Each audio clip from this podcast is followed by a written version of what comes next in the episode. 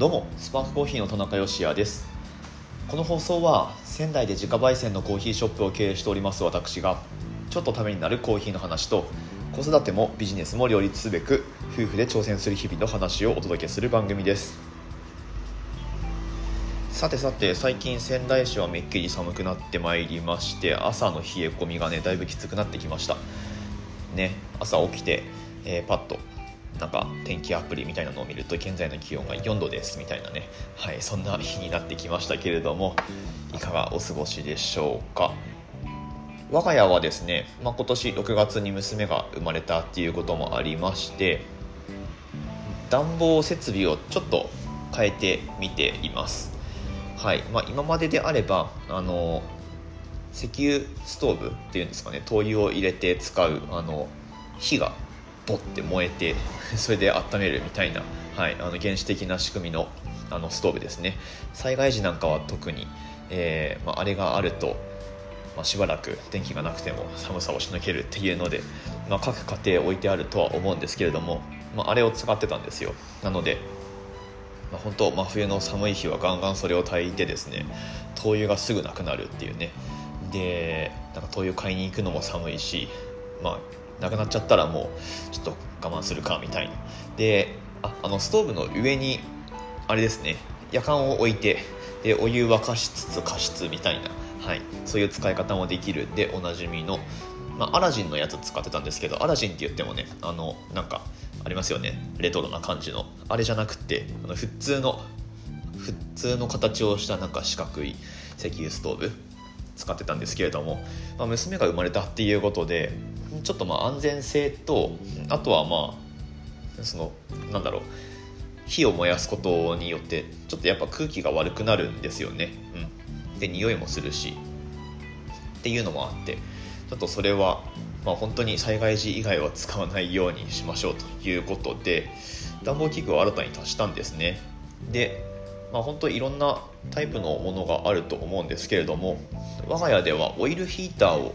導入してみました。はい。オイルヒーターね。あんまり馴染みのないものだったんですけれども。で実際ここ数日使ってみてなんかねいまいちこう あったかくなってるのかどうかって正直よく分かんないんですけれどもまあなんかそのもの自体から温風がすげえ出るとかっていうわけではないのでもちろんこうじんわり発熱はしてるんですけどその辺りが。はい。でまあ触ると本体触るともちろんあったかいはあったかいんですけどなんかね輻射熱で部屋全体を温めるみたいな仕組みの暖房器具だと思うのでまあまあでもまだそこまで寒さきつくないのでこれ真冬になってみて、えー、効果を実感できるのかそれともなんか物足りないなって思うのか。はい、えー、どうなんでしょうと。ちょっとこ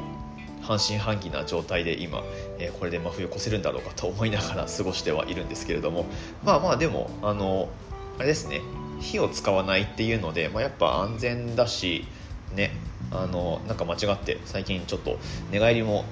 ね成功するようになってきたうちの娘なので、まあ、これから先ねちょっと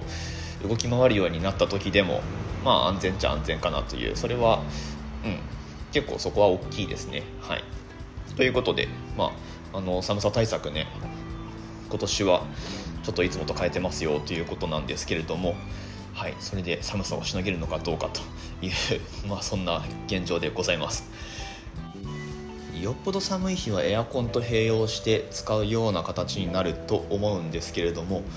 ね電気代がバーンって跳ね上がっちゃうと思うしまあでもその分あれかな灯油代はかからないのでこの冬は。はい。でそうだそうだあの油がね今だいぶ高騰してるので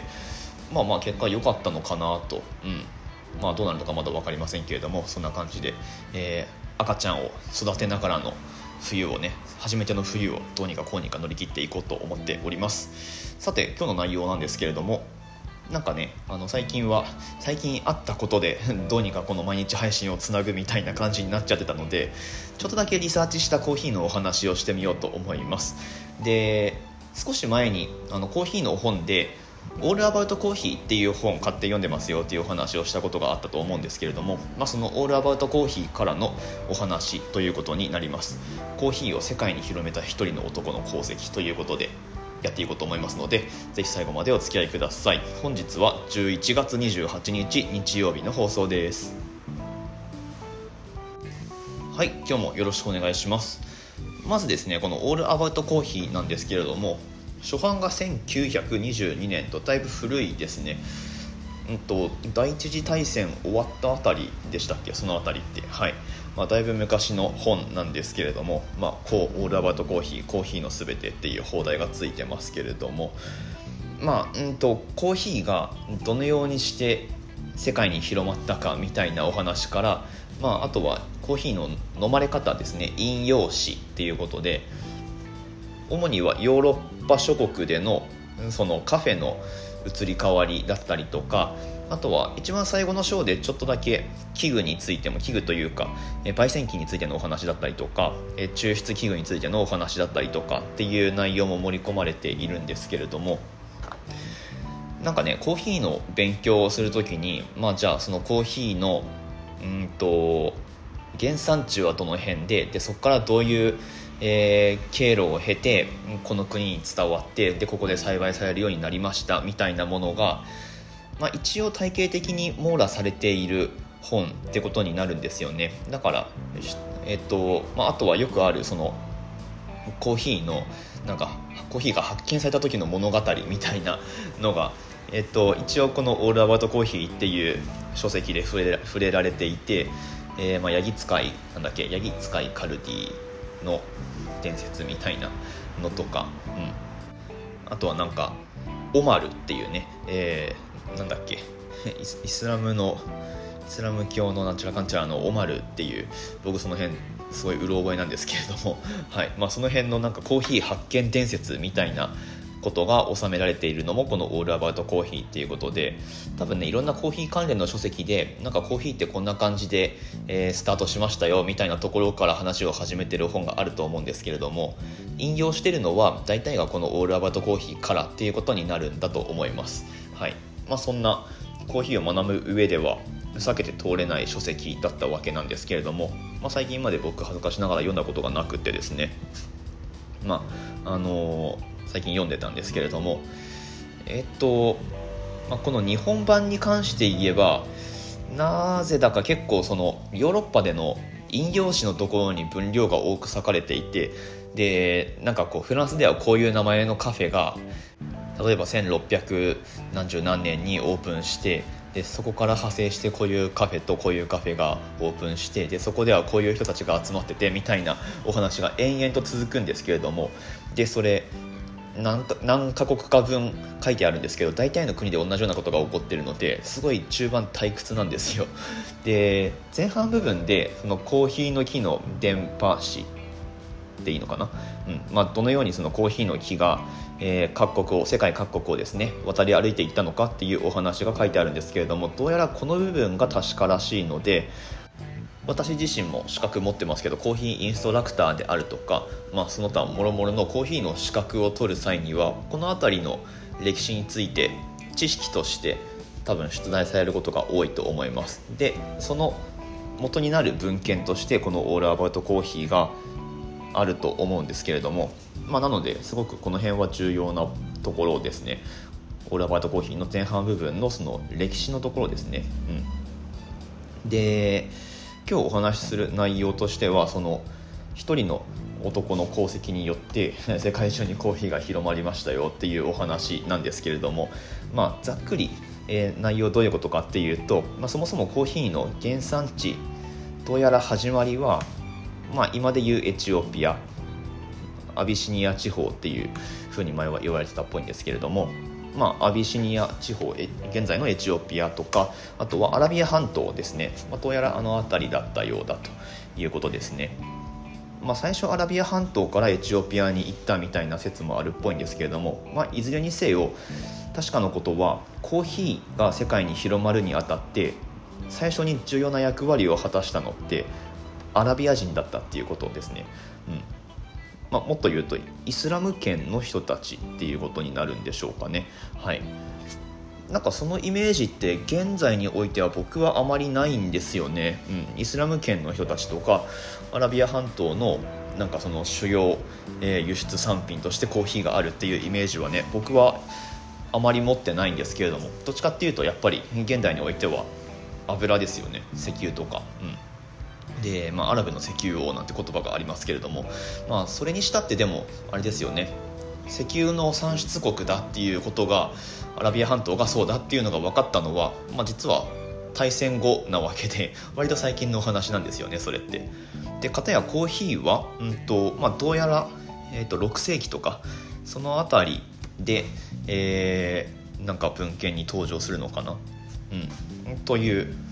まあ、そこからしばらく16世紀くらいまではなんかあまりその世界への広がりがなかったっぽいのでそれまではなので、まあ、アラビア半島とか、まあ、やっぱりエチオピアとかそっちの方だけで、えー、完結していたっていうことになるんだと思います。はい。でそうだな。そこからまあどう世界に広がっていったかっていうことなんですけれどもまあいろいろこういろんなルートで 広がってはいるんですよね。この辺りまあなんか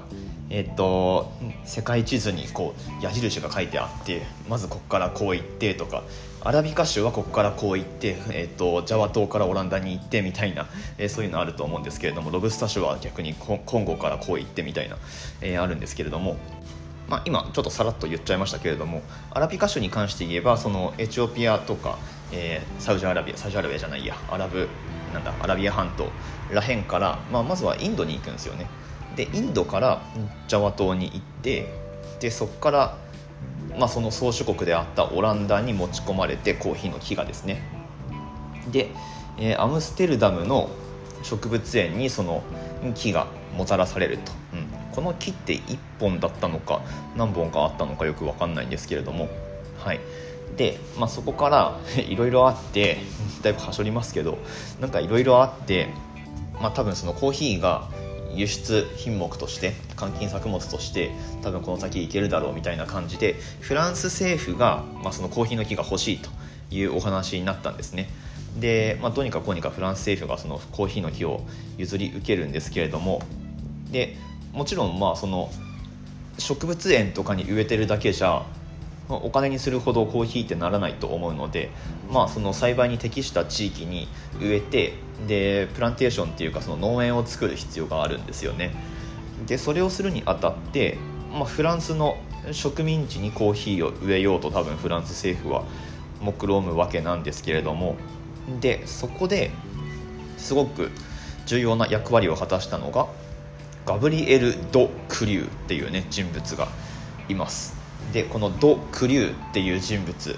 まあ、あのさっき言ったそのコーヒーの資格試験だったりとかあとなんかいろいろもろもろのコーヒーの本を開くとなんかそのコーヒー豆の世界への広がりを語る上でこのド・クリューの功績って絶対出てくるんですよ。でそれが多分きちんとあの収められている最初の本っていうのがこのオーラバイトコーヒーってことになると思うんですけれどもなのでここから引用されてるわけですね。で、えー、ド・クリューっていう人が何やったかっていうと,、えー、とまずこれがいつ頃のお話だったのかというと,、えー、と16世紀くらいですねやっぱり。16世紀くらい。でフランス人のその海軍将校だったみたいなんですけれどもガブリエル・ド・クリューなる人物ですね。拠点は当時マルティニーク島というこれどこにあるのか全然見当もつかないので調べてみたんですけれどもどうやらカリブ海ですね。カリブ海っていうかまあ当時フランスの植民地としてカリブ海にその島を治めていたらしいんですけれどもでなんかそのコーヒーの木を持ってくるにあたってそのマルティニーク島に持ち込むんですけど持ってくるにあたってはもちろん一回フランス本国にこのド・クリューが帰っていてでなんか植物園からそのマザーツリーとなる木を持っていくわけなんですがそのカリブ海から当時フランスに帰るにしたってだいぶなえー、なんだろうな。危険を伴う大航海ってことになると思うんですけれども。ね。はい。まあどうにかこうにかフランスにその時書いてたんでしょうね。で、えー、コーヒー栽培をマルテニークに導入しようと考えたということですね。で、えー、パリで栽培されていた、まあ、これ多分植物園みたいなところだと思うんですけれどもコーヒーの苗木を、まあ、どうにかこうにか手に入れてで、まあ、船でそのマルティニーク島っていうところに持ち込むわけですね。でそれをしたのがえっと10、うん、と1720年あつまり18世紀ですかこれは。18世紀ってことですね。すいません。結構最近ですね。でフランス本国からそのカリブ海に浮かぶマルティニーク島っていうところに持ち込みましたってまあ割とさらっとは書いてあるんですけどそれやっぱりね大航海時代なのかな、まあ、そのすごい死と隣り合わせの、ね、危険な航海を経て持って帰るわけなんですけれどもうんその飲み水とか使える水ってもちろん量が限られてるわけですよねで自分に割り当てられた乏しい水を苗木と分かち合わねばならなかったみたいな、え記述があるんですけれども、はい、その木にこう水をちょいちょいってやりながらで自分が飲む水はなんかちびちび飲みつつみたいな感じなんでしょうかね。えー、なんかすごい涙ぐましい努力をしながら苗木を持ち帰ったみたいな感じなんですけれどもなんか挿絵があって その木これ1本なんだよな。1本だよな。うん。なんか苗木1本をコーヒーの木ってうちのお店にあるので、まあ、うちのお店来てくださってる方は分かると思うんですけれども大体あんなサイズの本当苗木ですね。これを1本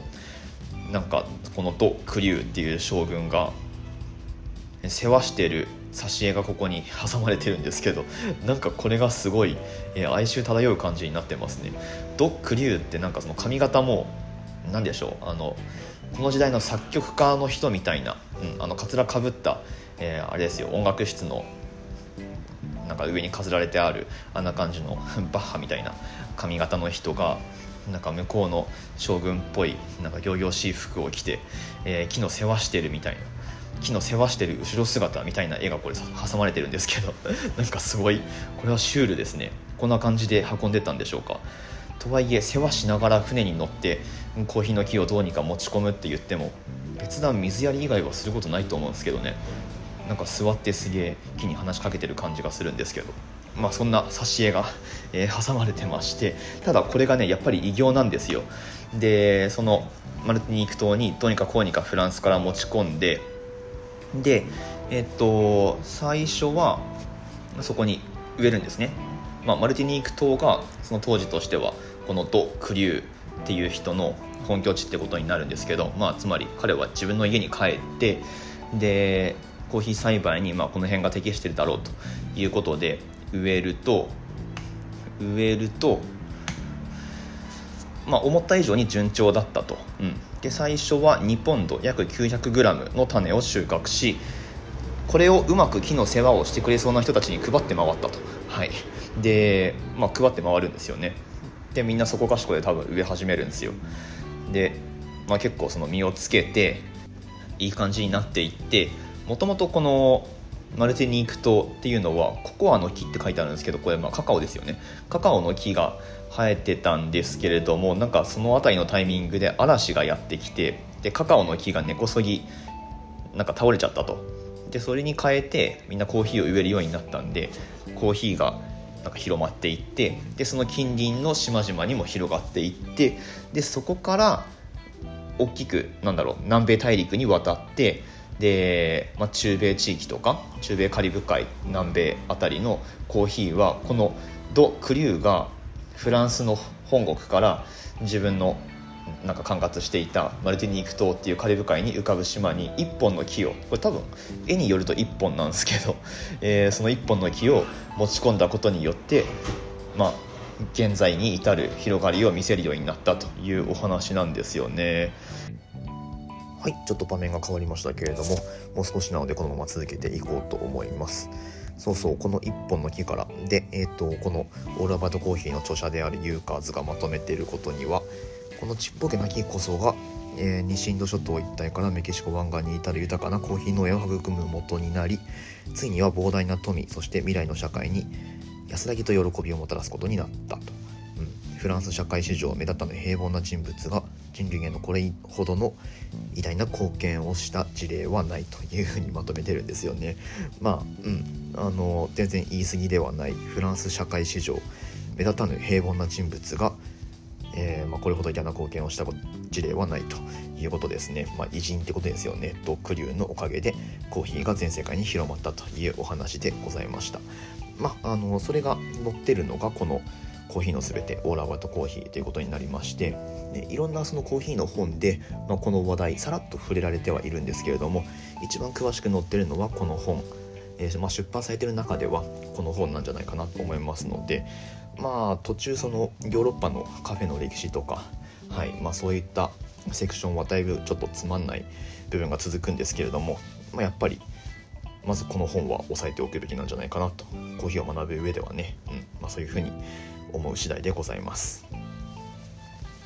はい。本日も最後までお聴きくださいましてありがとうございました。オーラバトコーヒーもちょっと読み込みたいですね。うん。なんか前訳読んでみたい気もしますけれどもこの今出版されてる最新のやつだとだいぶはしょった内容になるので、うん。まあ、前訳ね、また読むの大変そうなんですけれども、まあ、いつかちょっと読み込んでみたいなと思っております。番組の感想とかはコメントができます。スタンド FM からはアプリダウンロードしていただいて番組フォローしていただいた上でコメントができますのでぜひ活用してみてください。